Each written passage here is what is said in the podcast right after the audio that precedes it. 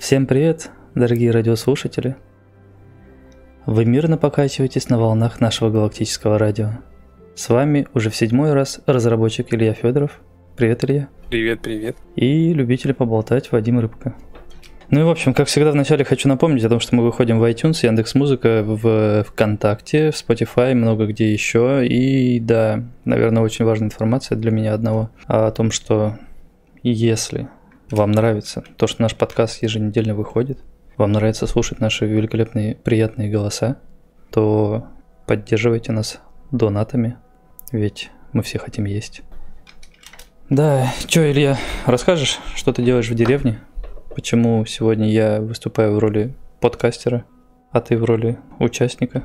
Э, ну, что я делаю? Это такая обычная поездочка раз в месяц э, в свои родные края ради того, чтобы тут, понимаете ли, всякой активностью позаниматься, знаете ли, вдохновиться э, свежим воздухом, э, дровами и всякими такими вещами.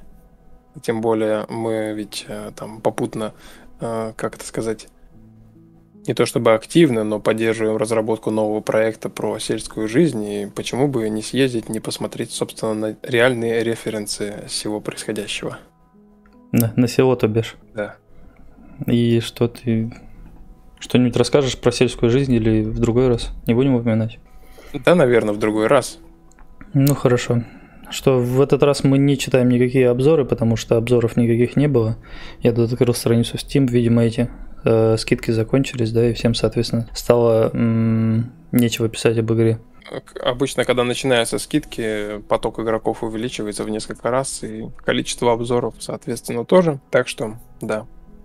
Че, начнем тогда об участии на шоу DTF, которое прошло буквально сколько, два дня назад? Позавчера это было? Да, да, где-то где так. А, да, в общем, мы же рассказывали на прошлом подкасте, или я рассказывал на прошлом подкасте, что к нему обратились из ДТФ с просьбой сделать трейлер именно такой с э, игровыми механиками и так далее, на движке игры, без всякого там пререндера и так далее. Ну и, собственно, Илья сделал этот ролик, отправил в ДТФ, причем он, чтобы сделать ролик, проделал огромную просто работу он э, создал фоторежим, который он же и видеорежим, в котором есть масса настроек для того, чтобы сфотографировать или снять свой корабль во всяких разных там позициях, я не знаю, камера снизу, камера сверху, камера далеко, камера близко, наплывы, там, отдаление и так далее. Фильтры какие-нибудь есть там? Я что-то не помню. Фильтров, по-моему, никаких нет, да? Фильтров пока никаких нет, но, в принципе, это все можно расширять и улучшать. А, я, кстати, вот после того, как снял уже ролик, еще допилил этот режим, сделал возможность, чтобы камера могла не только центрироваться на корабле и следить за ним, а, например, следить за ним, но немножко со смещенным центром. То есть, условно, можно, например, а, повернуть камеру не туда, где находится твой корабль, а, например, туда, куда он, типа, летит и при этом камера будет все равно следовать за кораблем. Это позволяет тоже максимально кинематографичные всякие кадры делать. А вот. Ну и на этом еще не остановится работа. Угу. Ну и в общем, да, благодаря проделанной работе Илья смог снять э, геймплейный ролик. Довольно-таки хороший. О, привет, Кобит. Поддержку разработки, успехов в разработке и что-то там еще. Почему-то он меня не озвучился, короче. Но да, спасибо большое. А забавно, что он у меня озвучился, хотя непонятно откуда именно. У меня вроде бы в ОБС стоит другая сцена совершенно. В общем, дальше. Сняли довольно неплохой ролик, в котором было красиво показан корабль, красиво показаны локации, там какой-то бой, что-то еще. Отправили это все на ДТФ.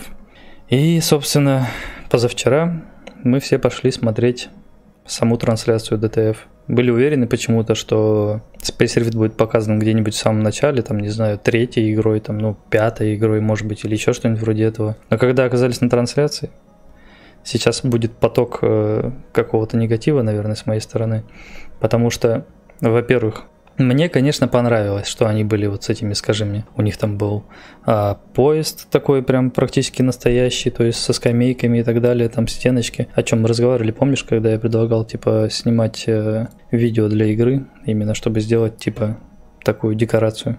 Ну, uh-huh, в общем, uh-huh. да, чуваки постарались, сделали декорацию, такие, типа, сели там свои эти навороченные ноутбуки поставили, на заднем плане пустили там на зеленом экране космос и так далее. И, в общем, постановка была бы прикольной, если бы не была такой кринжовой, потому что моментами прям хотелось задать чувакам вопрос, ну, типа, вы, по-моему, переигрываете немножко, или наоборот, не доигрываете.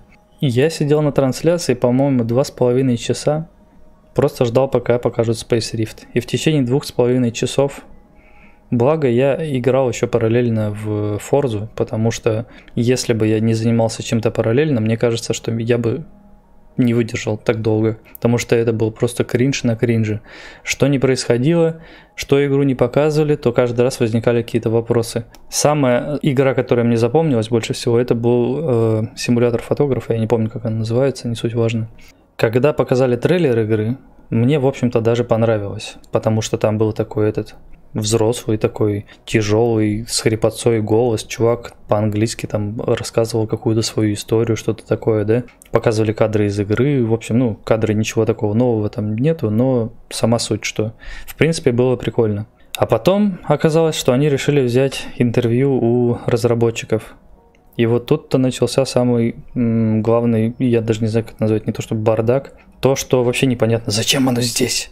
Они берут интервью у какого-то продюсера. Продюсер какой-то молодой парень. Я вообще не понимаю, что такое, что такое продюсер в данном случае. То есть он выделяет деньги на разработку или он э, говорит разработчику, что делать. Короче, я не понял. Но продюсер рассказал об игре довольно много.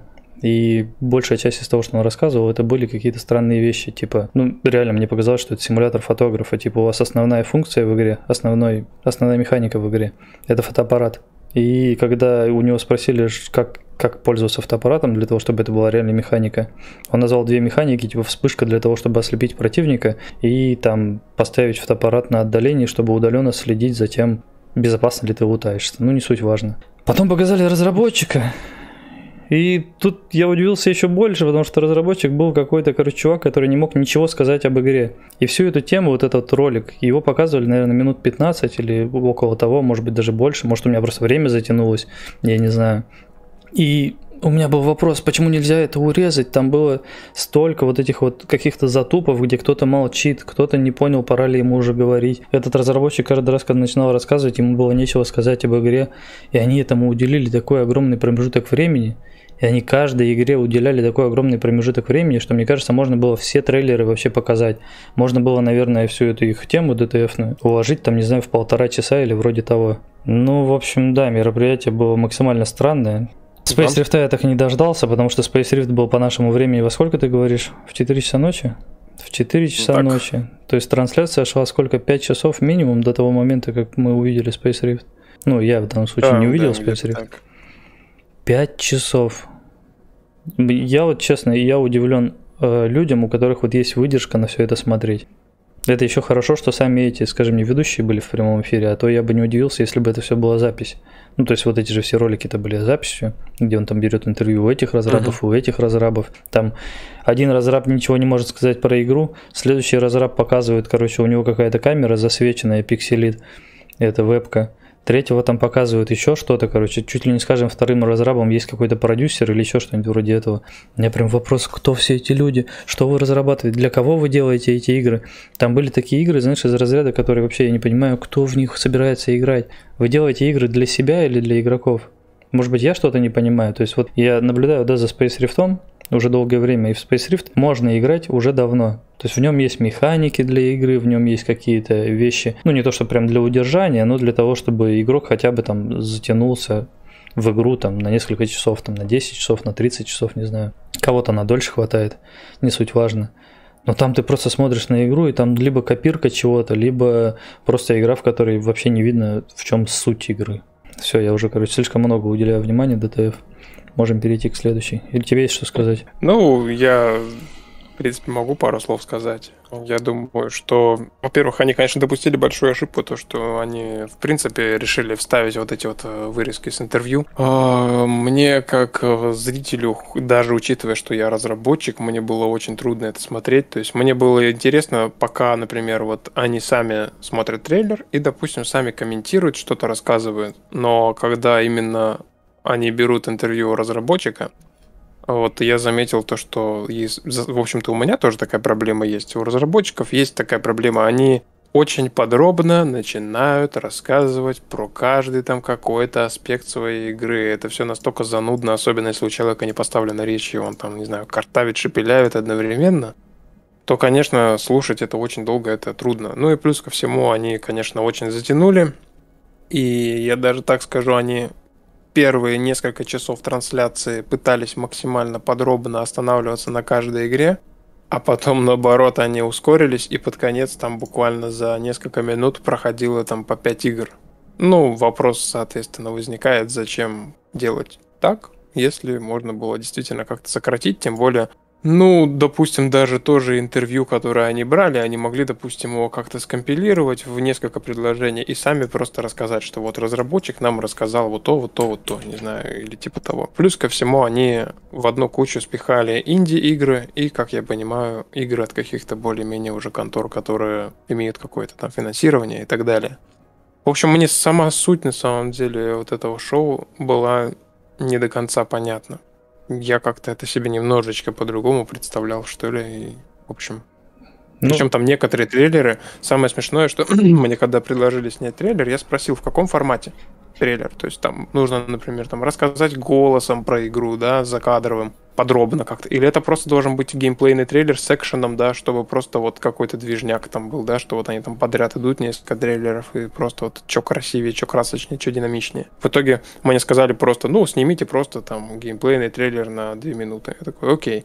Потом смотрю трансляцию, а там некоторые трейлеры представляют из себя какое-то мини-сочинение на тему того, какую игру я разрабатываю. И я такой сижу, думаю, блин, мне вообще об этом ничего не сказали. То есть у нас тоже, например, игра выглядела в итоге... То есть все трейлеры идут, и там прям подробно понятно, что за игра, потому что закадровый голос идет. А у некоторых прям закадровый голос рассказывает, что вот мы такая-то команда, мы делаем то-то, то-то. А у нас просто трейлер, в котором типа корабль полетал, пострелял, пара кораблей взорвалось, потом несколько пролетов камеры по локациям и типа логотип Space Rift и ощущение, что это вообще непонятно что, непонятно как и оно работает и так далее. Хотя просто у меня в голове другое представление было, для чего вообще этот трейлер снимается.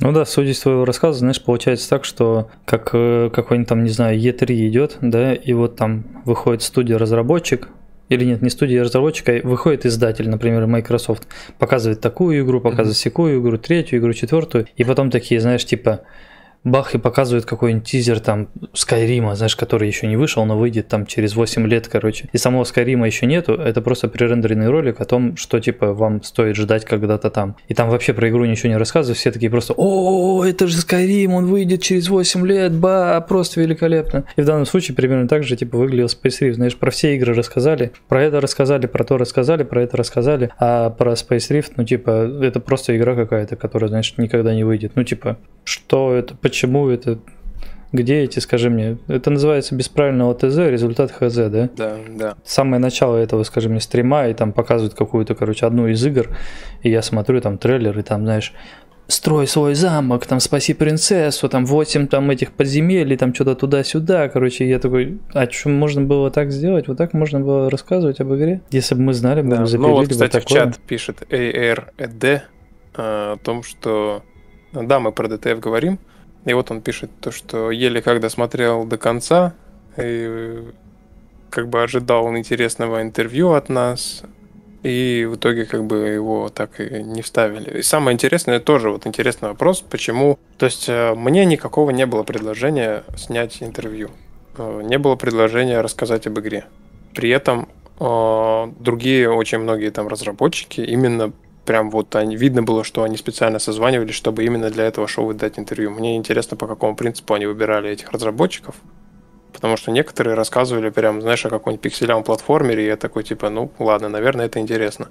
Но это не суть. А мне был, мне на самом деле я даже сам сидел и ожидал, что, допустим, они, возможно, не снимали со мной ничего, потому что буквально недавно на ДТФ мы приходили в гости, ну, я приходил, mm-hmm. и Возможно, они просто вырезку из интервью вставят, например, точно так же, да, где я что-то рассказываю. Нет, как бы ничего не было такого. И вот тоже, ну, короче, очень-очень интересная, странная штука. Э, вот. И, и самое прикольное то, что они э, обещали то, что на YouTube к себе они зальют все трейлеры, которые показали. Э, они как бы и самое смешное, они вроде бы как залили эти трейлеры, они у них сначала отображались типа в видео на ютубе, но кто-то там написал несколько комментариев о том, что хватит засорять мы ленту своими трейлерами, и, короче, они, видимо, отреагировали и каким-то образом спрятали эти видосы, то есть они где-то в плейлистах есть, Угу. Но если ты в поиск вбиваешь, ты вообще не находишь, короче, эти видосы. И они, они, они не набирают ни просмотров, ничего. То есть я на самом деле, в общем-то, ради этого и делал, что, о, прикольно, ДТФ, там, типа, много подписчиков, там 200 тысяч чем-то, да, и если трейлер там опубликуют, то как-то все равно как-то люди будут узнавать об игре. А, но в итоге они просто их куда-то вот э, на задворки закинули, типа, для галочки, знаешь, то, что вот мы тут выложили, короче, трейлеры. Они там по 200 просмотров набрали, набрали, и все на этом. Ну, короче, это все максимально вообще непонятно. Знаешь, вот как ты говоришь, что ты ждал, что у тебя возьмут интервью, или хотя бы вырезку сделают, да, из интервью, которое уже было недавно. И они показывали реально по 15 минут интервью с людьми, которым нечего сказать об игре. Когда там сидит разработчик, и он, ну, мухурю, там, туда-сюда, короче, лясим, трясим. Вообще ничего не говорит. Чувак показал свой э, ролик, там, этот геймплейный, в котором нет вообще никакого геймплея. Он сам рассказал, условно, там в интервью, что мы еще толком даже не сделали никаких механик. Ну, в смысле, я имею в виду, там, вот они рассказали про противников, которые будут. Но мы не знаем, как их разработать, потому что это очень сложно. Но, в общем, вы ждите нашей игры. Вот так это звучало. Про Space Rift есть масса чего рассказать. Мы каждую неделю собираемся, рассказываем про Space Rift. Возьмите у нас этот э, интервью, знаешь. Ну, короче, да, максимально. А с другой стороны, может быть, нам просто, может быть, нам просто нужно быть более настырными и навязчивыми, и самим предлагать это делать. Вот. Но на самом деле, все-таки я думаю, что, наверное, да, надо нам уже заканчивать разговор про это шоу, но все-таки я хочу подметить, что я в любом случае очень положительно отношусь к ДТФ, только из-за того, что они делают хотя бы какие-то шаги для того, чтобы работать именно с инди-разработчиками. Это очень редко сейчас кто-то делает, в принципе. То есть сейчас есть такое понятие, да, что инди Многие почему-то считают, то, что инди-игры это только те игры, которые стали культовыми, которые стрельнули, да, и вот они такие, типа, берут на интервью у инди-разработчика, который выпустил какой-нибудь там Loop Hero или типа того, или там Сабнавтику какую-нибудь. А при этом инди-рынок, да, инди рынок инди-разработчиков очень широкий, обширный, и, допустим, пока что там, допустим, мы, да, очень неизвестная команда, и DTF очень легко идет навстречу таким. И поэтому, собственно, независимо от того, да, да, может быть, они там провели как-то не очень хорошо это шоу, но тем не менее они хотя бы в принципе делают что-то, и я, в общем-то, за это все равно им благодарен.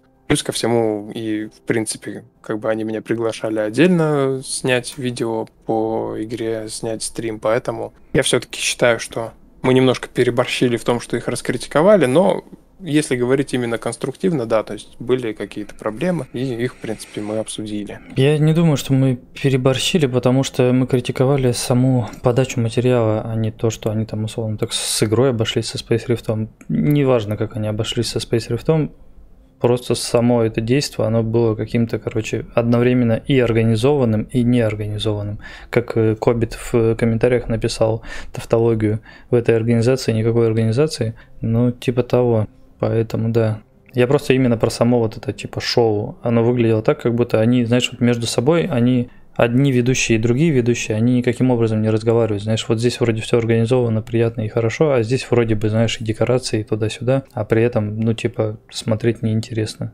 Мне так показалось. Это же все имхо в любом случае, это все личное мнение, мое, например, и твое личное мнение, и не более того. Да? Да. Так, что дальше у нас там? Мы, наверное, уже рассказали, да, о плюсах э, этого фоторежима, точнее, плюсах того, что тебя пригласили на шоу. Или, может быть, еще расскажешь? Есть что рассказать еще про фоторежим? Или мы, в принципе, все упомянули? В принципе, наверное, все упомянули. Единственное, что стоит сказать, то, что вот как раз а, именно благодаря, знаешь, из каждой ситуации можно вычесть свои плюсы в любом случае, да, и в данном случае гораздо большим плюсом является то, что это шоу сподвигло меня на то, чтобы кардинально улучшить определенный аспект игры, и это в любом случае большой толчок вперед. Поэтому, в принципе, в принципе, можно даже только за это поблагодарить DTF. Иначе бы я никогда не взялся за реализацию фоторежима. А, вот, так что, да. Угу. Так, спасибо DTF за фоторежим в Space Rift Arcanum System. Че, расскажи про менюшки, что ты там переработал, что интересного нового ввел, что открыл для себя как разработчик. Чем там занимаешься Ох. в деревне все это время? На самом деле, многие сейчас уже ждут там обновления, спрашивают, когда, когда, когда, а я все его не выпускаю, именно потому что я решил, что раз уж я и так уже много чего нового сделал, то надо тогда вообще сделать дофига всего нового. И в итоге я взялся за то, что давно хотел взяться, это переработка интерфейса.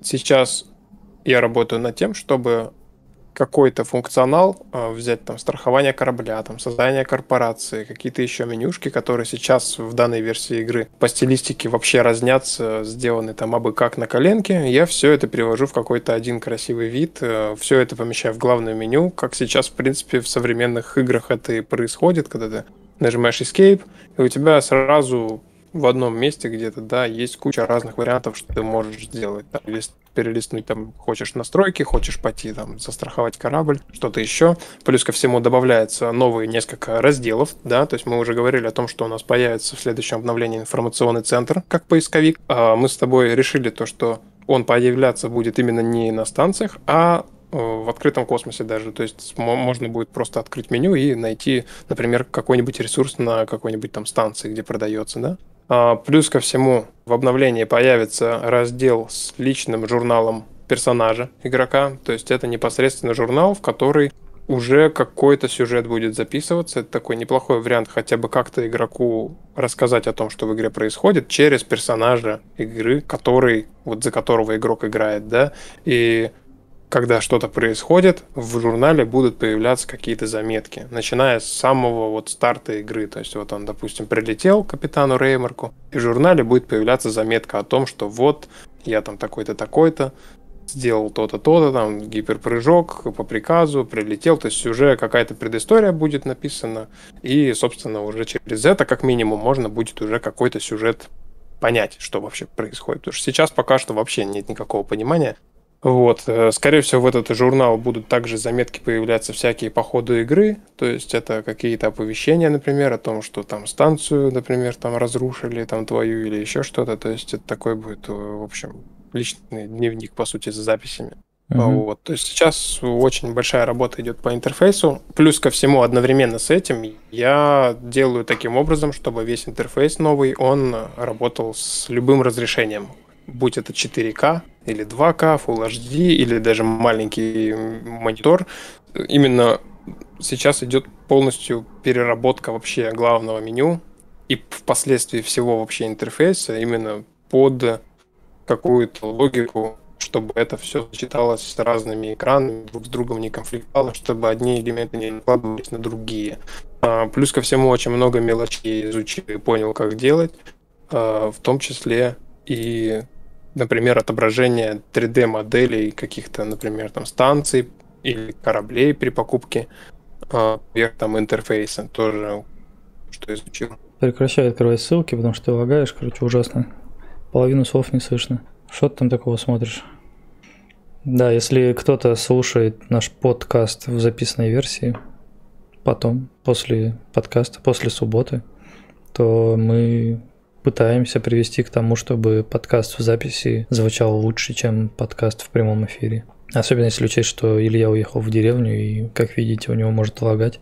По крайней мере, я смогу что-то вырезать из его голосовой дорожки. Но это не точно. Есть еще что рассказать да, про меня? прошу прощения. Ну, если вы все услышали, то тогда нет. Ну, в общем-то, мы вроде бы все услышали. Единственное, что я там слышал, там мышкой щелкала, в этот момент что-то начало, короче, подлагивать. Я как раз пытался качество стрима уменьшить, чтобы у меня трафик меньше шел. То есть мне же нужно читать чат тоже, я прочитываю тут какие-то сообщения. Uh-huh, А из-за этого, собственно, приходится смотреть стрим, и у меня вот он залагал, и я в этот момент понял то, что, наверное, все пошло куда-то по наклонной. Ты смотри, там в чате есть, короче, кнопочка три точки. Можешь на них нажать и там открыть чат в новом окне, и можешь закрыть основное окно стрима. О, прикольно. Будем, буду знать. Ничто не будет тебя отвлекать и жрать твой трафик. Прекрасно вообще. Так, что там еще говоришь? Политика цен вроде меняется, да, какая-то в стиме? Или у тебя непосредственно да, меняется? Как непосредственно у проекта Space Rift. А, если прочитать сейчас анкету а, раннего доступа, то там написано то, что по мере обновления игры, по мере увеличения количества контента в игре, улучшение механик и так далее, цена на игру будет постепенно понемножечку расти, и, собственно, после следующего крупного обновления, а это как раз крупное обновление я сейчас подготавливаю, а, цены на игру немножко повысятся. Я скажу так, для региона России будет незначительное увеличение цены. Сейчас игра стоит 399 рублей, станет 499. То есть по факту на 100 рублей больше, но хочу сразу отметить то, что вот если у кого-то сейчас начнет подгорать, то до выпуска игры в ранний доступ мы вообще изначально планировали сделать стоимость игры 500 рублей, но решили, что на первом этапе стоит ее еще немножечко занизить. И, собственно, поэтому увеличение цены здесь максимально логично. А, и, соответственно, для зарубежных э, значит, граждан э, игра немножко подороже будет стоить. Она сейчас стоит 9 долларов, будет стоить в районе 13 долларов. А, собственно говоря, это даже не я эти цены придумал, а Steam предложил мне такую цену для зарубежных граждан, когда я указал цену в России, типа 499 рублей. Угу. Поэтому, собственно, ну и в целом, на самом деле, я недавно читал такую статью, мне интересно ваше мнение, и твое, Вадим, тоже, по поводу того, что у нас э, инди-игры, в принципе, вот э, меня эта тема в последнее время волнует, то, что инди-разработчики, они стали совсем... То есть, во-первых, им приходится бороться за буквально там несколько процентов трафика от всего остального, да, то есть все равно там гиганты забирают большинство вообще игроков на свою сторону. И у инди-разработчиков остается очень маленькое количество, в принципе, какой-то лояльной аудитории. Но они еще и при этом занижают цену на свои продукты, выпуская при этом достаточно неплохие игры. И я как-то вот э, с таким настроением посидел и подумал, что почему бы и не повысить немножко цену. Ну, вот. короче, это, скажи мне, я тебе так скажу, что я вообще считаю, что ты даже сейчас немножко продешевил, потому что, ну, в принципе, я считаю, что для игры вроде Space Rift, например, для российского рынка, нормаль, нормальной ценой будет 600 э, рублей. То есть это прям именно цена, которая вроде бы и не задранная, да, и вроде бы как бы и не сильно дешево. Поэтому то, что сейчас ты указал, там 499 или сколько ты там сказал, это вообще нормальная цена для Space Rift. Вот, плюс, что еще? Зарубежный рынок обычно платит за игры не то чтобы там на несколько, да, условно, долларов больше. А на примере Forza можно посмотреть, да, что если ты открываешь Microsoft Store и видишь там цену на Forza, она там стоит типа 4000 рублей или даже дороже, там 5000 рублей а открываешь потом Steam, а она там стоит 1000 рублей. И ты такой, то есть там в 4-5 раз дороже игра стоит за рубежом. В Америке, в Европе, да. Или, например, я смотрел те же цены на Арму третью много лет назад. Я думал, типа, а что если курми, купить Арму на, на сайте у разработчика? Зашел к ним на сайт, у них там ценник был какой-то вообще невероятно огромный. То есть у нас она стоила рублей 500, а у них она стоила типа 3,5 тысячи рублей. Поэтому, может быть, ты сейчас продешевил Рия. Можно было и выше выставлять. Нет, на самом деле я придерживаюсь определенного конкретного плана. То есть, э, как я уже сказал, игра сейчас находится в раннем доступе. И как бы это пока что вот первое изменение цены.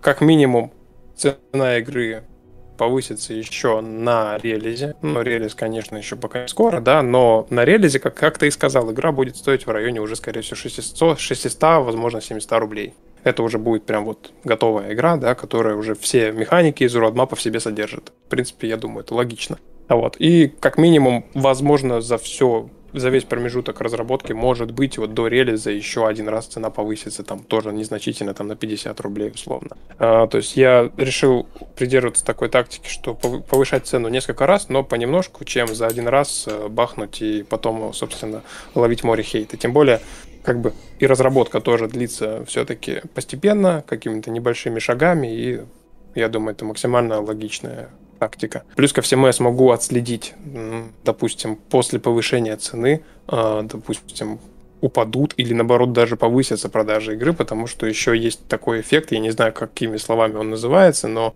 есть такой эффект, что когда игра стоит слишком дешево, ее могут менее охотно покупать, потому что, ну что там будет за условно 300 рублей. А если ты видишь ценник, условно, там, в 700-800, ты уже по-другому на это смотришь. Я просто сам с этим сталкивался, и Думаю, что это тоже может э, быть интересный фактор. Ну, ну и плюс да. ко всему, конечно, э, Николай вот в чате подметил правильно, то, что для тех, кто хочет, допустим, купить игру подешевле, всегда есть скидки. Скидки у нас происходят, и я никогда не скрываю, что раз в полтора месяца. А если происходит какая-то распродажа в Стиме именно такая глобальная, да, типа вот недавно была летняя распродажа, потом еще что-то, то игра еще и вне очереди участвует в этих скидках. Я всегда это все как бы использую, потому что скидки, ну, они всем выгодны. И мне выгодны, и игроку выгодны. Ну да, как-то есть ощущение, когда ты покупаешь товар по дешевке, что как бы ты покупаешь заранее некачественный товар. Какого хрена он так стоит, да? Да, но я скажу так, вот я не знаю, как... Понятно, что для игрока это все, что я сейчас делаю, возможно, будет не настолько значительно. Но если сейчас Сейчас происходит один из очень редких случаев, когда я работаю над интерфейсом игры, и я получаю от этого дикое удовольствие, потому что я открыл для себя еще очень много нового, кое-что изучил в интерфейсе игры, ну и в интерфейсе, в принципе, в Unity научился делать. И вот то, что в следующем обновлении будет в плане там главного меню даже, оно прям на новый уровень игру вытаскивает, оно совершенно будет по-другому выглядеть, э, чем сейчас. Оно, скорее всего, станет даже гораздо удобнее. И вот мне как-то сразу пришла мысль, что ну раз игра становится более приличной визуально, то можно и цену повысить. Там Lunar Wolves в чате пишет, я не понимаю, почему игры должны стоить две с половиной или три тысячи рублей. Я отвечу на этот вопрос.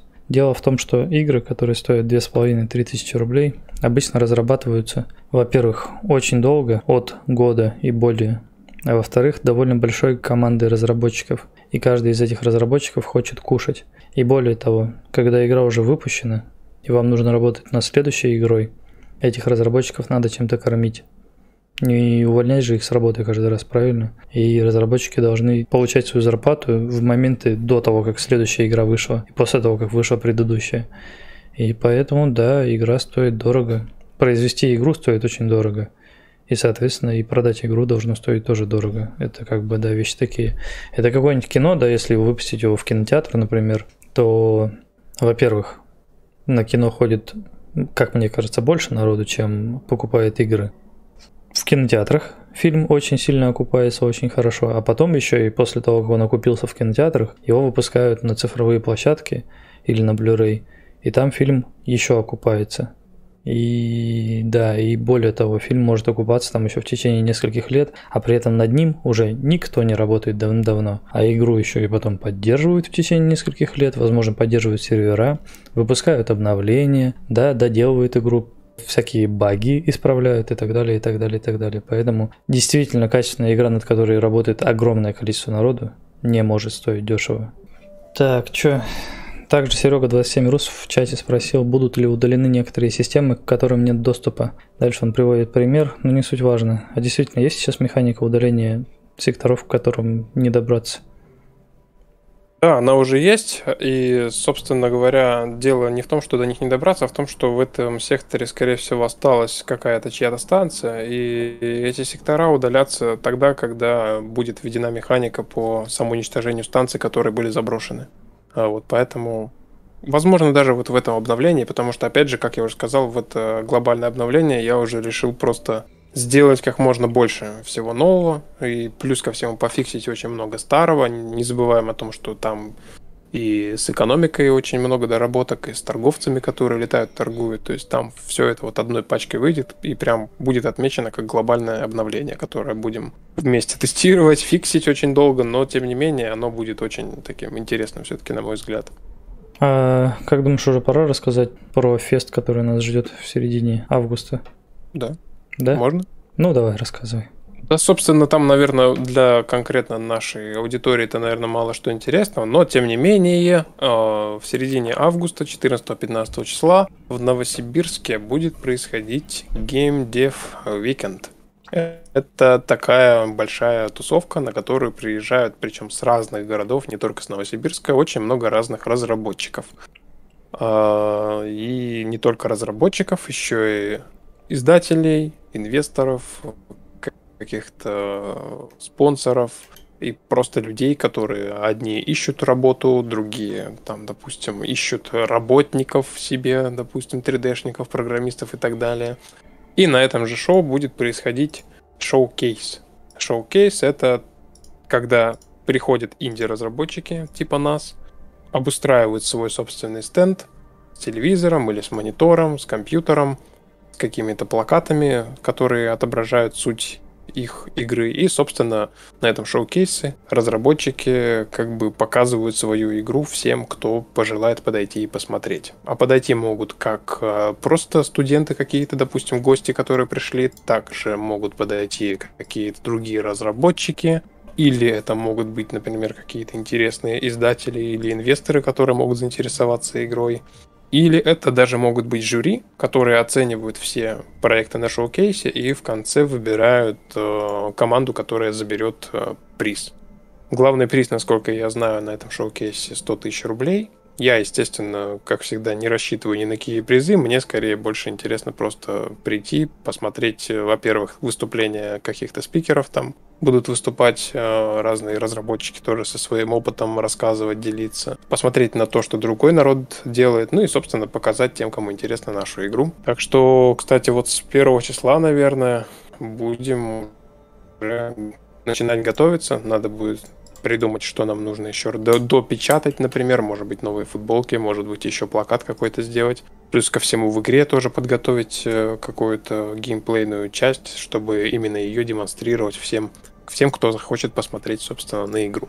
Ну и помимо нашего проекта Space Rift, э, еще на этот уикенд поедет мой брат Николай со своим проектом, который мы уже упоминали сегодня, про сельскую жизнь Э, проект называется Николаевка. Сейчас он пока что в виде очень там пре-пре-пре-пре-пре-демо версия, но тем не менее, кое-какие э, там заготовки уже есть, кое-какие механики рабочие, и, собственно, там точно так же будет этот проект участвовать. Если кто-то из наших зрителей живет в Новосибирске или где-то рядом, может быть, в Томске, то можно пересечься на этой, собственно, тусовке. Билеты, по-моему, до сих пор продаются.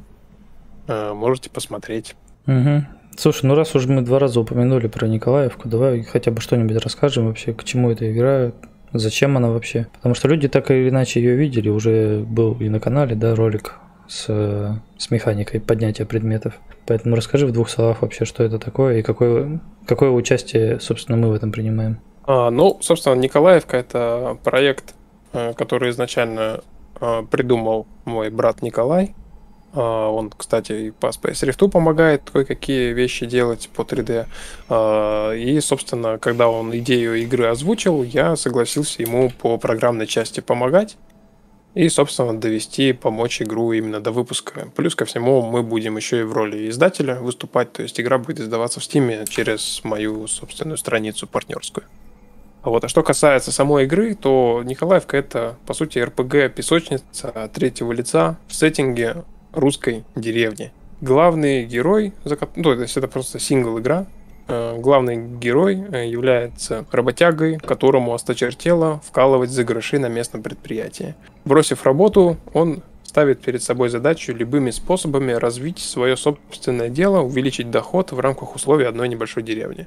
Ну и, собственно, особенностью игры является, во-первых, э, живой мир сам по себе. То есть мы сосредоточимся на одной небольшой локации в виде этой самой деревни, где каждый житель, то есть НИП, проживает собственную жизнь, взаимодействует как-то с игровым миром, занимается своими делами. То есть это не просто там заскриптованный дровосек, который постоянно делает одно и то же и не знает вообще, в чем смысл его жизни, а это именно полноценные персонажи, которые друг с другом могут взаимодействовать, э, там, ходить на работу условно, да, там какие-то свои цели преследовать, да, условно, там заготавливать там дрова на зиму, например.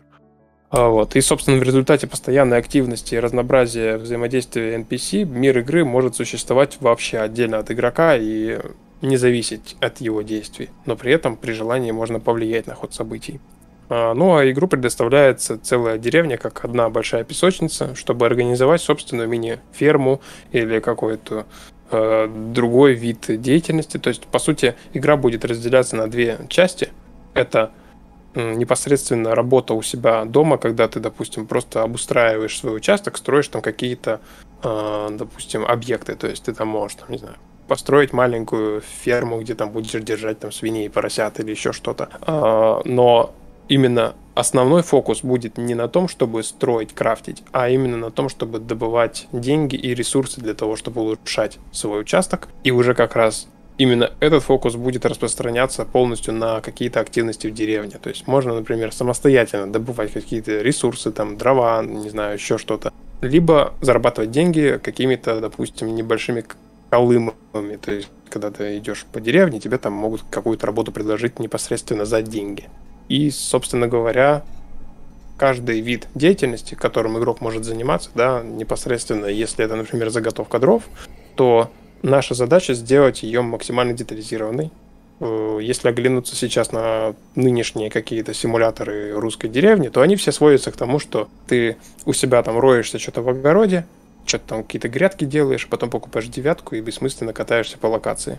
И там еще ходят по кругу NPC, типа деревенские, на балалайках играют. А наша задача как раз наоборот. Максимально детализировать деревенскую жизнь, сделать именно акцент на атмосфере сельской жизни, на том, что там действительно постоянно что-то кипит, что-то происходит, кто-то там что-то делает, где-то там трактор проехал, что-то еще. А, и при этом игрок может во всем этом активно поучаствовать. То есть, если ему нужно заготовить лес, он берет бензопилу, грузит ее в машину, едет на этой машине в лес, срезает дерево, именно срезает процедурно. Дерево падает, он начинает рубить его на бревна, точно так же при помощи бензопилы. Потом эти бревна он загружает в кузов машины, что, кстати, уже реализовано, то есть уже персонаж сейчас в демо версии может там перемещать предметы, таскать их. И эта механика полностью процедурная, то есть сейчас можно сделать так, чтобы любой предмет можно было поднять и тащить.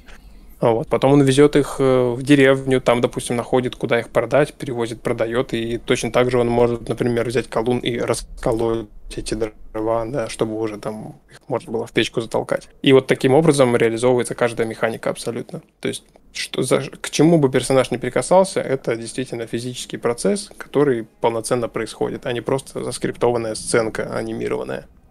Вот как-то так. Ну все, Саныч, у тебя теперь нет вариантов отлынивать от игры, от разработки, поэтому, да. Мы упомянули тебя на подкасте, потом подкаст еще и выйдет на аудиоплатформах, и у тебя вообще не будет варианта никак отлынивать. Поэтому, да, уп- упомяни еще раз, кто там разработчик игры основной. Его зовут Николай Федоров, правильно? Да, да, Всё. вот Саныч у нас Всё. в чате сидит.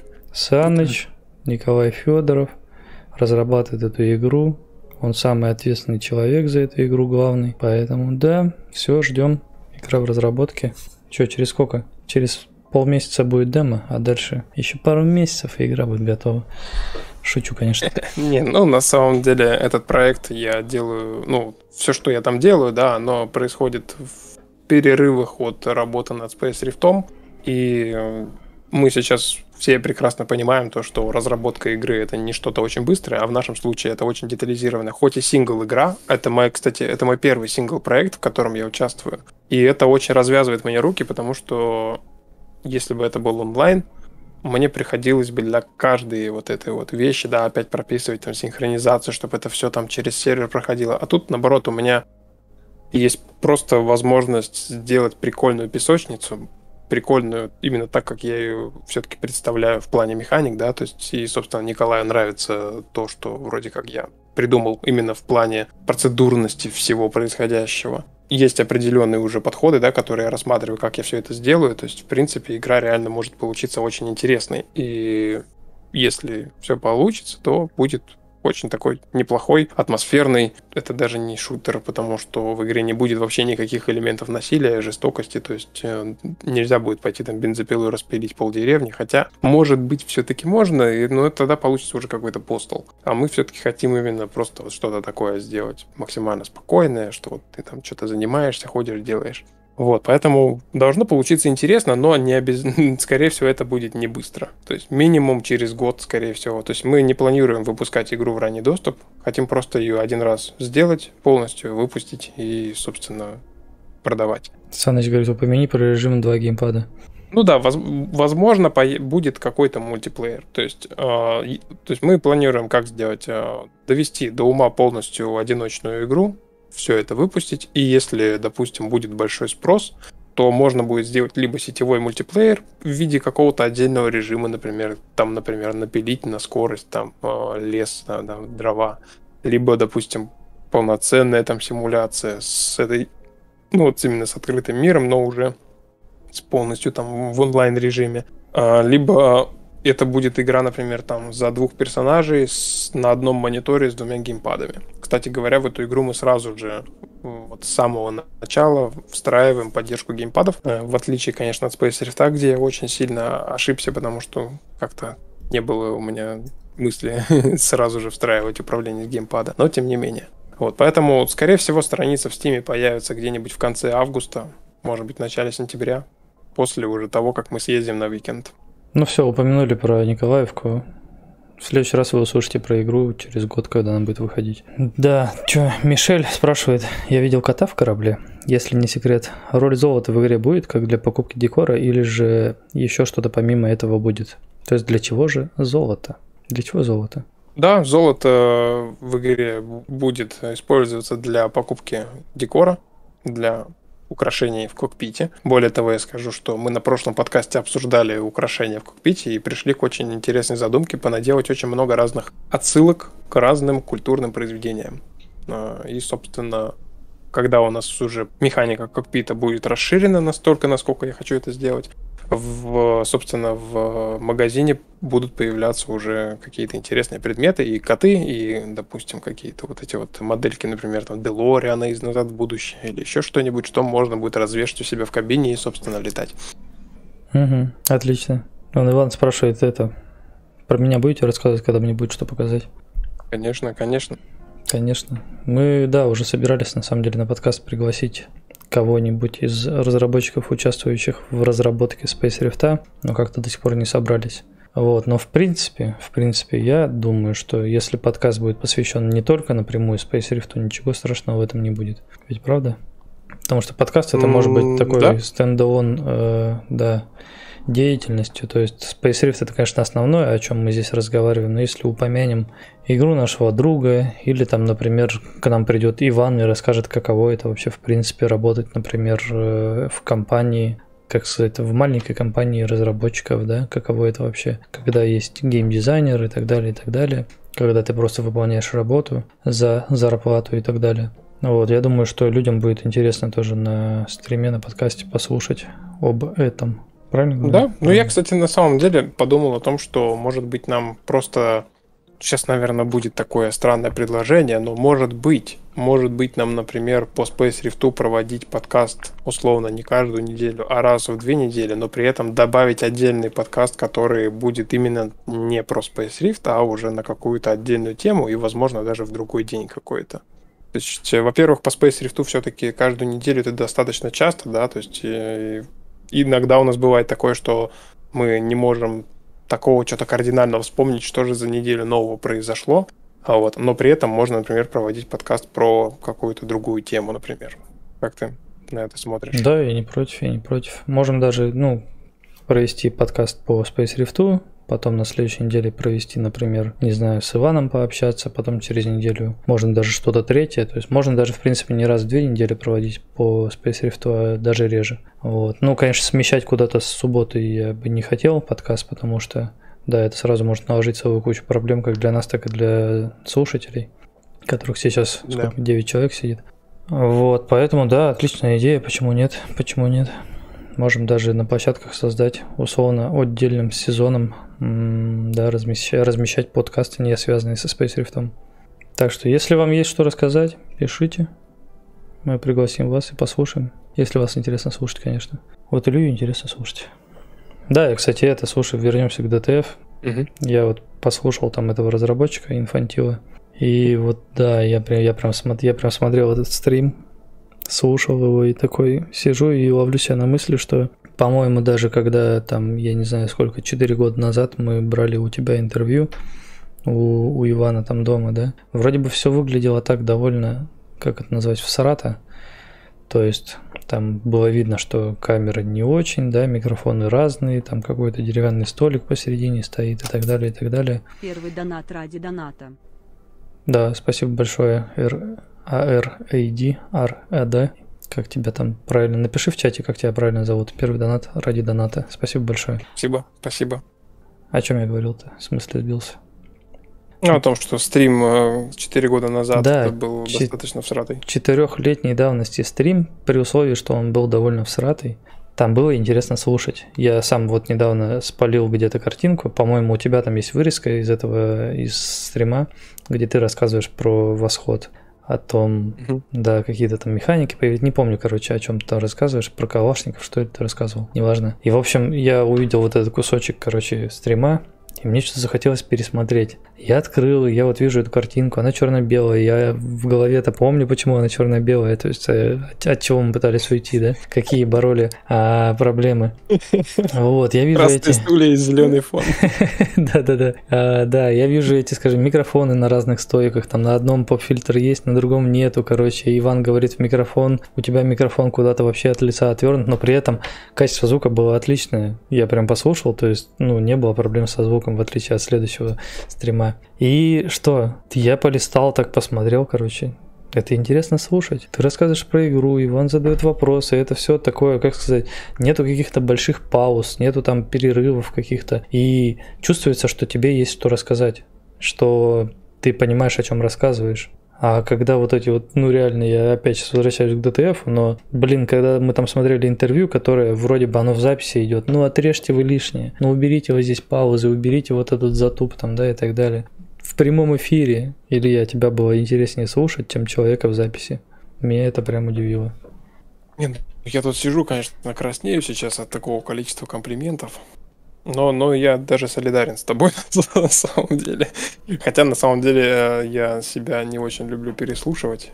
Очень много сорных слов, надо от них избавляться. Ну, Надо сделать, чтобы у меня была какая-то программа на компьютере, которая пиликает мне в ухо в наушнике каждый раз, когда я произношу одно и то же слово несколько раз за одну минуту. На самом, деле, те- на самом деле тебе просто нужно включить мониторинг себе в наушниках, и тогда ты будешь себя, во-первых, контролировать лучше, будешь лучше контролировать произношение слов, чего у меня до сих пор не получается, несмотря на то, что мониторинг включен. И будешь лучше контролировать всякие там повторы и так далее, и так далее. И плюс научишься любить свой голос, а это очень важно. Как ни странно, он у меня включен. Сейчас Да, он всегда включен. ничем не помогает. Включен или включен? Не знаю, одно из двух. Включен, наверное. Да, наверное, включен. Включить, включен. А, да, он у меня включен. Да, он мне пока не помогает. Ну, тогда я даже не знаю, что тебе посоветовать. Тогда переслушивай подкасты, вот что эти... Да, я... Последний подкаст я послушал дважды после того, как мы его выложили. Мы записали с тобой подкаст последний, ну, точнее, не записали, стрим провели. На следующий день я взял аудиодорожку, начал ее монтировать. На... Пока монтировал, я его, соответственно, весь послушал, вообще весь. Выложил его в подкасты. И потом, когда я в будние дни поехал на работу, я запустил себе подкаст в наушниках и слушал свой голос и твой голос. И это было даже интересно на самом деле. То есть, в принципе, последний подкаст не такой уж и плохой, как ты сказал. Ну, при условии, что я вы- вырезал оттуда 40 минут, да, он не такой уж и плохой. Из, из Ну, часа это- 40 получилось час, поэтому, ну да, в принципе, было интересно. Да Но, и с другой стороны, два- два часа это тоже достаточно долго. Мне кажется, более сжатый формат лучше, чем когда это все уже размусолено на большой промежуток времени. Хотя я сам иногда сяду смотреть какую-нибудь документалку на 4 часа, и время летит, конечно, незаметно. Для того, чтобы у тебя получился подкаст, э, монтированный длиной в час, нужно зачастую как раз таки часа полтора-два пообщаться, поэтому да, нам придется с тобой два часа общаться. Чё А это, знаете ли, не так уж просто, учитывая, что сегодня у нас как-то время медленно летит. Медленно летит, медленно тянется, если быть Да. правильнее. Да, кстати, Да, причем- Да, говори, говори. Причем интересно то, что мы вроде как уже достаточно много всего обсудили сегодня, так мне, ну, на мой взгляд, тем было немало, а при этом прошел всего час. Угу, угу, угу. Что, что такое? Придется Маркуса призывать, чтобы он рассказывал про свою игру. Ладно, шучу. Что, давай, наверное, прервемся на 5 минут, да, потом продолжим. Да, давай сделаем небольшой перерыв. Так, ну, собственно, мы вернулись. Всем привет еще раз. Привет всем, кто присоединился только что или был здесь все это время. Да, на- напоминаем, что мы выходим на всех платформах, на Яндексе, на что там еще. И на всем остальном тоже, да, iTunes, Да, обзор, обзоры мы сегодня читать не будем, потому что потому их что их нету. не было. Ну что, поговорим о летнем шоу ДТФ? Опять? Сколько можно? На самом деле я... это А, мы хот- уже разговаривали. Да, мы уже об этом говорили. Ты хочешь это заново пройти по всем этим, по всему списку, да, который мы писали? Да, что- что- чтобы искусственно увеличить, а, как это называется? Хронометраж. Хронометраж. рас- Растянуть всячески. Можем мы это что-нибудь начать рассказывать. Эм, не знаю, об игре что-нибудь такое. что-нибудь такое. Фишечки, знаешь, типа, почему, когда мимо тебя пролетает пират, очень близко, там слышно, что у него внутри играет музыка, но никто не знает, что это за музыка. Ты, кстати, это, хоть один игрок к тебе обращался с этим вопросом? Что за музыка играет внутри кабины пирата? А на самом деле, самое это смешное, что я же выпилил эту механику. Серьезно? Давно? Да, я, я, я же я давно уже убрал, потому что это немножко мешало. Но я хочу это ввести снова, но немножко разнообразие придать, чтобы у, од... у пирата одно там играло, у торговца что-то другое, то есть чтобы слышно было, как будто машина проезжает. Вот, э, есть такая мысль. Вот, но вообще, да, у нас э, была такая отсылка на первых порах, э, наверное, раннего доступа возможно, кто-то из внимательных игроков заметил это, когда твой корабль находится рядом с пиратским. Из пиратского корабля играла основная вступительная тема из игры X2. Там такая была достаточно экшоновая, наверное, музыка, да, можно сказать, боевой такой трек. Но он играл приглушенный очень, там были только низы. Можно было буквально еле-еле раз, э, как бы, расслышать, что там на самом деле играет. А, на самом деле у нас даже сейчас достаточно много разных отсылок которые не всем заметны. Например, если, если включить английскую локализацию, то на карте галактики сектор, в котором находится черная дыра, так и будет называться Interstellar. И вот таких Не, вот неожиданно. Вещей. Да. Неожиданно межзвездный переводится как Interstellar, получается? Да, да. Это шутка была, если что. Разве нет? Да, да, это правда так и переводится. Правда, правда. А вот люди, например, в чате спрашивают, когда у нас затуп произошел, им сразу стало это очень много чего интересного, они начали нас подначивать всячески, вопросы задавать. Кстати, по поводу подначивания, да, не забывайте, что вы можете поддержать подкаст, выход подкаста своими донатами. Мы очень любим да и не только. деньги. Не только не, что? Не только, выход под, не только выход подкаста, но и непосредственно саму разработку, потому что сам по себе подкаст, помимо того, что несет э, функцию общения с э, нашей аудиторией, он еще и несет функцию дополнительного как бы финансирования, потому что мы не открывали никакую краундфандинговую платформу, э, но при этом всегда рады, когда нас поддерживают. И, кстати, раз уж мы на, об этом заговорили, то стоит упомянуть, что у нас также в Дискорде есть раздел финансовой поддержки, и там, собственно, есть пункт, который говорит о том, что если вы поддерживаете проект на сумму более чем 5000 за один раз, вы попадаете в титры э, игры, где это собственно, в главном меню это меню можно открыть и посмотреть раздел авторов. Там внизу перечислены все, кто просто поддерживает игру и разработку. Короче, да, если вы достаточно чесалный человек, то welcome в да, в титры. Ну так вот, вопросы. Кстати, Тарс зачем спрашивает? Ар, Арат. Арат спрашивает, кстати, Тарс зачем? Зачем Тарс? А, ну, пока что это тоже исключительно пасхалка. Он был создан только для того, чтобы его можно было найти. Но у меня есть мысль а, в будущем сделать ему такую функцию, чтобы он дополнительно, помимо друга, еще комментировал какие-то события происходящие. Ну, голосом похожим на, собственно, голос из фильма. Как тебе такая мысль? Да, здорово. Он шутить будет, я полагаю. Да, да, то есть можно сделать, чтобы он, например, там выкидывал какие-то шутки, либо анализировал, например, обстановку. То есть, например, вступаешь в бой, а он, допустим, комментирует, сколько у тебя процентов вероятности одержать верх в этом бою. Кстати, по поводу боя и всяких там вероятностей и озвучки. Мне тут на неделе пришла мысль м- запихать в игру, короче, нового персонажа пирата, который бы который бы разговаривал какими-нибудь стихотворениями или этими, м- скажи мне, я забыл слово. Ну все, увольняюсь, короче. Любишь медок, люби холодок. Да, да, да, да, да. Как это Бери ношу по себе, чтобы не падать по ходьбе. Вот, э, при ходьбе. Я вот хотел, чтобы он разговаривал вот такими фразами, и чтобы у него э, появились новые, новый раздел для фраз. То есть вот условно у нас пираты. Сейчас я кому-то, наверное, это всю игру испорчу, потому что расскажу, что все пираты разговаривают по определенным законам. Но да, я все равно это расскажу. В общем, пираты сейчас, они разговаривают условно, например, когда ты на него напал, или когда он на тебя напал, или когда, например, он снял тебе щиты, он произносит какую-нибудь фразу и так далее. Вот, я подумал, а что если вот этот вот новый пират будет фразы говорить в те моменты, когда он приходит на помощь другому пирату? Типа ты стреляешься mm-hmm. с пиратом, там всячески ему там даешь этих дюлей, люлей и все такое. И в какой-то момент этот чувак прилетает, и когда он вступает в бой, он как бы обращается к тебе, знаешь, там, типа из разряда вот как раз про то, что ты сейчас перечислял ты. Я все сразу эти забыл вообще поговорки, короче, пословицы. Типа из разряда, что это, бери ношу по себе, чтобы не падать при ходьбе. Вот, и так далее. Там, или, знаешь, из разряда, что когда он тебе снимает щиты, он говорит какие-нибудь фразы, например, «М, нож в печень, никто не вечен, знаешь, что-нибудь такое. Такой гопник в космосе. Ну да, одновременный гопник и при этом как бы такой типа прошаренный, короче, поговорочки, знает всякие пословицы и бла-бла-бла. Там Ну, сразу в, ча- в чате мы написали поговорками, поговорками. Да, спасибо, ребят, поговорками. Они самые, как круглый в брате, да, именно как круглый, только чтобы он прям, чтобы много-много ему фраз насовать таких, какие-то сами самим придумать там, чтобы, да, было еще интереснее всяких шуток понасовать, как обычно, как мы любим.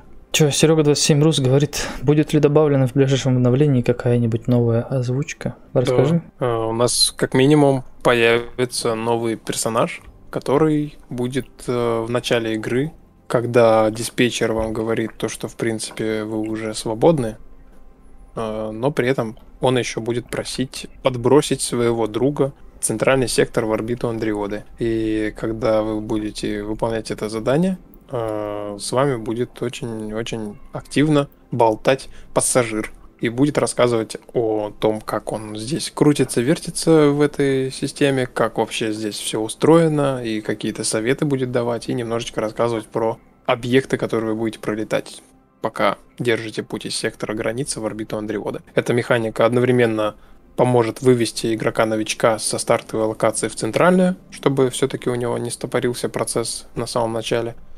И плюс ко всему, да, это будет рассказывать какую-то историю и, в принципе, немножко оживлять весь процесс за счет вот этого нового персонажа. А Иван, кстати, в курсе, кто озвучил нового персонажа? Вы с ним об этом разговаривали, потому что я с Иваном об этом не разговаривал. Если что, нового персонажа озвучивает Анатолий Фэддейди Быков. А Вот, да, может быть, кому-то это имя что-то даст, но да, просто упомянем лишний раз. Кобит пишет, расскажи, что открыл для себя в Unity, если это интересно будет слышно, конечно.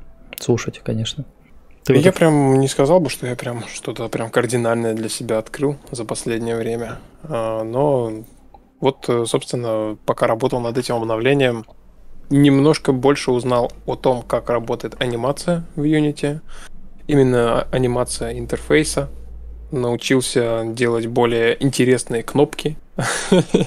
Ну и вот в таком духе, знаешь. То есть э, у нас сейчас, если зайти в игру, у нас видно, что интерфейс местами прям кардинально отличается, даже просто по дизайну, по тому, как все расположено. И вот э, сейчас в настоящее время я как раз вот изучаю, как, во-первых, сделать, перевести все как-то к одному виду. Все-таки у меня начало немножко это получаться. И отдельно стоит отметить то, что я начал работу именно в сторону адаптации всего интерфейса под какое-то конкретное разрешение. Точнее, не под какое-то конкретное, а наоборот, под как бы под разные разрешения, такой универсальный интерфейс, и здесь тоже очень много нового черпанул. У нас, скорее всего, полностью исчезнет ползунок масштаба интерфейса из настроек, потому что он работал всегда очень криво и плохо. На замену ему просто придет интерфейс, который сам адаптируется под разные разрешения экрана. Как ты когда-то сказал, то, что если разработчик дает очень много настроек игроку, он как бы снимает с себя ответственность, потому что он не может сам да, сделать что-то удобное, что подходило бы всем. Ну, собственно, я иду к тому, чтобы игроку меньше приходилось настраивать игру под себя,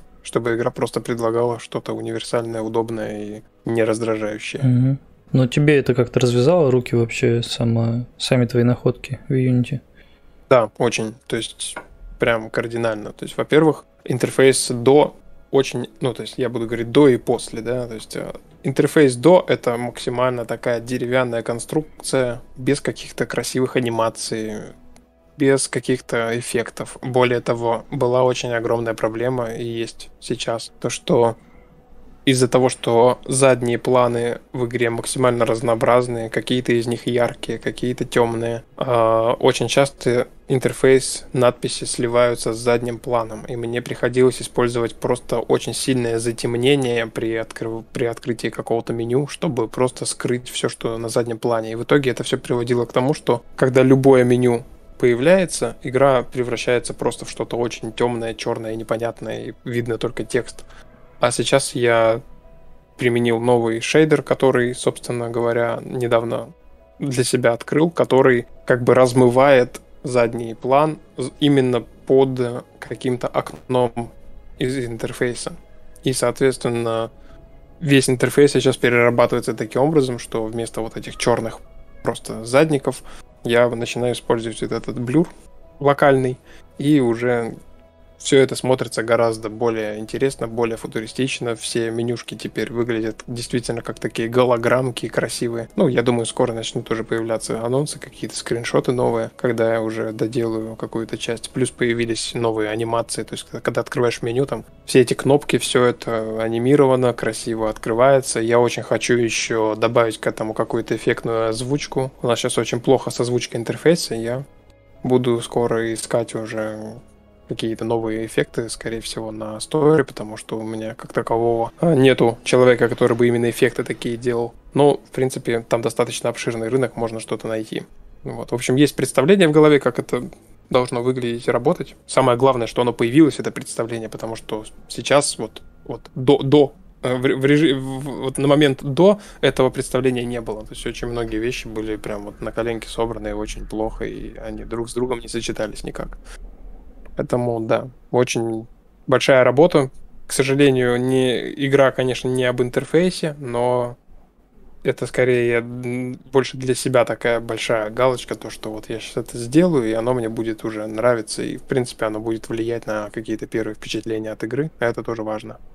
Ну, я думаю, интерфейс, если он удобный и приятный, это в любом случае а, всегда плюс, потому что игрок, он тоже с интерфейсом очень много взаимодействует, с теми же самыми, там, не знаю, с магазинами и так далее, это же все тоже часть интерфейса, правильно?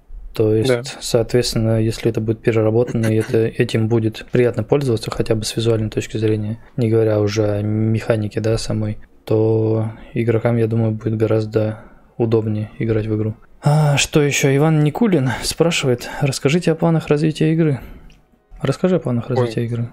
Ты постоянно всех отправляешь в этот, как он называется, в дорожную карту, но иногда же можно и озвучить для тех, кто не хочет читать дорожную карту. Ну, если говорить коротко, то ближайшие планы это, собственно, до конца месяца, я надеюсь, может быть, там в первых числах августа уже будет э, готово вот это вот крупное обновление. В этом обновлении, как минимум, мы, кстати, вот в общем-то и не говорили, да, что там в целом будет, да, то есть как минимум это будет, во-первых, переработанная экономика э, в плане торговцев, которые теперь будут летать и действительно торговать со станциями. Во-вторых, это новый вид контрактов, это перевозка пассажиров, и, возможно, еще несколько новых видов контрактов появится, о которых я пока не хочу говорить. А, это, соответственно, переработка интерфейса, то, что мы только что обсудили. Это, скорее всего, добавление нового контента какого-то. Возможно, будет добавлены даже несколько кораблей, которые мы уже анонсировали, но еще не ввели в игру. Возможно, если получится, то это доработка системы со станциями, да, то, что мы тоже обсуждали, это чтобы станции уже все-таки уничтожались со временем, если они не работают и просто висят в космосе без всякого смысла. Плюс ко всему, наконец-то в игре появится время. Это уже сейчас, в принципе, я сделал. То есть будет отображаться текущее игровое время, оно будет работать по принципу такого, что, что у нас как бы есть реальное текущее время, да, там 2021 год, условно, там, не знаю, 24 июля. А в игре... Оп, все, ты залагал. Ну, а пока мы ждем Илью, мы можем обсудить ничего. Время это хорошо. Да, время это отлично, время это удобно. Да и вообще, я так понимаю, что там очень много всего добавилось. Времени и, и все события, а, да. это нам приходит э, Илья из Раз, прошлого. Два. Хорошо в деревне летом, да, отлично, просто с интернетом там плоховато, а так. Мы только что слышали Илью из прошлого, вы понимаете, это же, вот она, это теория относительности. Видимо, Илья просто находится, он гораздо ближе к э, точке, от которой, собственно, меняется его восприятие времени. Из-за этого получается так, что мы здесь как бы уже в будущем, а Илья до сих пор 25-летний. Представляете? Это же просто... Вот мы сейчас с вами почувствовали физику в прямом эфире. И вы, и я были свидетелями этого. Это же просто великолепно. Да, он постиг сингулярность. Хорошо в деревне летом, да, с хорошим интернетом. Да можно какую-нибудь рекламную кампанию придумать для, не знаю, там для кого. Для Ростелекома или кто там еще интересный. Хорошо в деревне летом с хорошим интернетом. Что ж, ждем пока Илья вернется из сингулярности. И может быть все-таки нам что-нибудь расскажет, потому что он отвалился уже совсем с концами. Собственно, по поводу этого, по поводу шоу-кейса. Мы как раз-таки собираемся в середине месяца августа поехать на шоу-кейс. И поскольку это будет проходить как раз на выходных, то есть это будет суббота-воскресенье, стрим мы всегда проводим по субботам, мы решили провести прямой эфир непосредственно с шоу-кейса. То есть для этого как раз-таки у нас уже есть приобретенная петличка, петличный микрофон. И для этого нам нужен штатив, а точнее моно, монопод. Нам нужен монопод чтобы снимать с руки все происходящее, и чтобы Илья вам рассказывал о том, где мы, что происходит и так далее. И вот поэтому мы, собственно, сейчас и написали в повозке на штатив для шоу-кейса. Че, ты здесь? У тебя все получилось? Раз, два, три. Слышно меня? Да, все отлично. Мы выяснили, что ты постиг сингулярность. Возможно. Возможно, я буду с какой-то задержкой, потому что мне пришлось переключиться с мобильного интернета на домашний, а домашний интернет в деревне это до 1 мегабита в секунду, и, и то не факт. Но если задержка, это все равно лучше, чем если ты полностью пропадешь. Потому что это я тебе сейчас расскажу, что было только что. Ты с нами разговаривал, а в этот момент ты начал лагать. А когда ты отлагал, ты договаривал фразу, которую ты начал говорить минуту назад. И мы выяснили, что ты да, находишься возле черной дыры. Отлично, мне нравится. Может быть, мне еще раз залагать. так веселее даже стрим пройдет. Ты смотри, тебя так может затянуть, и ты вообще не вернешься. Мы что делать-то будем? Ты нам будешь сообщение через, э, да, через книжную полку отправлять. Я боюсь, что это так не работает. Да о чем там рассказывал? А... Ты рассказывал о планах на развитие игры, ты начал нам перечислять все вещи, которые ты добавишь в последнем обновлении. И последнее, о чем ты говорил, ну, это да. время, что будет показываться время. Да, ну, собственно, будет показываться время, игровое уже. Оно будет синхронизировано с реальным временем, но просто на плюс 100-150 лет вперед, пока еще точно неизвестно. А, вот, и нам с тобой нужно будет определиться, какой конкретно все-таки год у нас идет сейчас в игре. У нас есть примерное представление, когда происходили основные события сюжетные. И, собственно говоря, при, при, примерно прикинем, по, по какой логике у нас текущий год идет. Я, кстати, даже придумал объяснение, почему в игру, в систему до сих пор прибывают новые пилоты и почему они делают это в разное время. Расскажи, нам будет интересно послушать. А, ну, собственно, у нас здесь все очень просто. У нас ведь что произошло по сюжету? Произошла большая битва на орбите Земли, и всем пилотам был отдан приказ отступать в систему Арканум. И поскольку все, у кого получилось это сделать, у них на корабле был установлен прототип прыжкового двигателя, который еще никогда не тестировался, там не была решена проблема с сжатием, собственно, с теорией относительности. И получилось так, то, что у каждого пилота был как бы свой индивидуальный путь через пространство и время, и в результате чего каждый пилот э, с определенной погрешностью прибыл в систему Арканом. У него получилось за счет вот этого маневра, э, за счет гиперпрыжка, э, он как бы через время тоже прыгнул очень далеко, и вот в итоге они вот так вот и прилетают к нам постепенно. А уже, собственно, в системе Арканом наши гиперврата эту проблему решили. Ну, звучит довольно логично, я бы сказал, очень логично. Это можно даже еще объяснить одновременно тем, что их специально смещали по времени, чтобы они не сталкивались на выходе из гиперпрыжка. Да, да.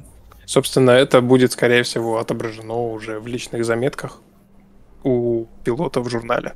Я, собственно, пока об этом думал.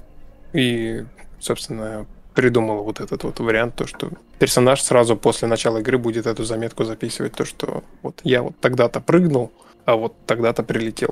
Угу. Че, я предлагаю, наверное, заканчивать с подкастом, потому что, да, из-за задержки довольно сложно с тобой общаться. Да, давай. Поэтому, да, всем спасибо, кто присутствовал на, на подкасте, на нашем субботном. Субботном, А, собственно, да, возвращайтесь к нам в понедельник, когда подкаст будет загружен на аудиоплощадке. Переслушайте еще раз. Я постараюсь все это сжать в более, да, формат сжатый. И, собственно, да, всем спасибо, всем пока.